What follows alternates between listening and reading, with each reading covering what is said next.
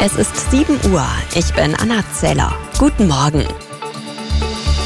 In unserem Schul- und Bildungssystem sollte es tiefgreifende Reformen geben. Das fordert Bundesbildungsministerin Stark-Watzinger.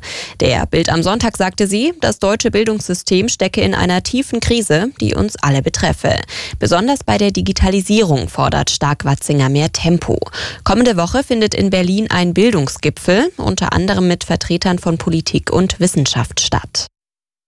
Das Renteneintrittsalter in Frankreich soll schrittweise auf 64 Jahre erhöht werden. Dafür hat der französische Senat gestimmt, trotz massiver Proteste im Land. Außerdem soll die Zahl der nötigen Einzahlungsjahre für eine volle Rente schneller steigen. Kommende Woche will die Regierung die geplante Reform final verabschieden. Seit Wochen kommt es wegen der Pläne zu Streiks in Frankreich. Gestrichene Flüge, längere Wartezeiten. Das droht morgen an mehreren deutschen Flughäfen.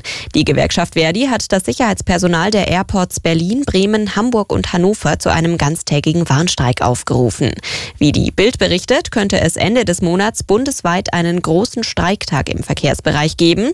Demnach sollen am 27. März Beschäftigte der Bahn im Nahverkehr und an den Flughäfen die Arbeit niederlegen. Der FC Bayern ist am 24. Spieltag der Fußball-Bundesliga von Meisterschaftskonkurrent Dortmund weggezogen. Die Münchner besiegten Augsburg mit 5 zu 3. Dortmund schaffte bei Schalke nur ein 2 zu 2 Unentschieden. Damit haben die Bayern wieder zwei Punkte Vorsprung auf die Dortmunder. Außerdem spielten Leipzig, Mönchengladbach 3 zu 0, Frankfurt, Stuttgart 1 zu 1 und Hertha BSC Mainz auch 1 zu 1.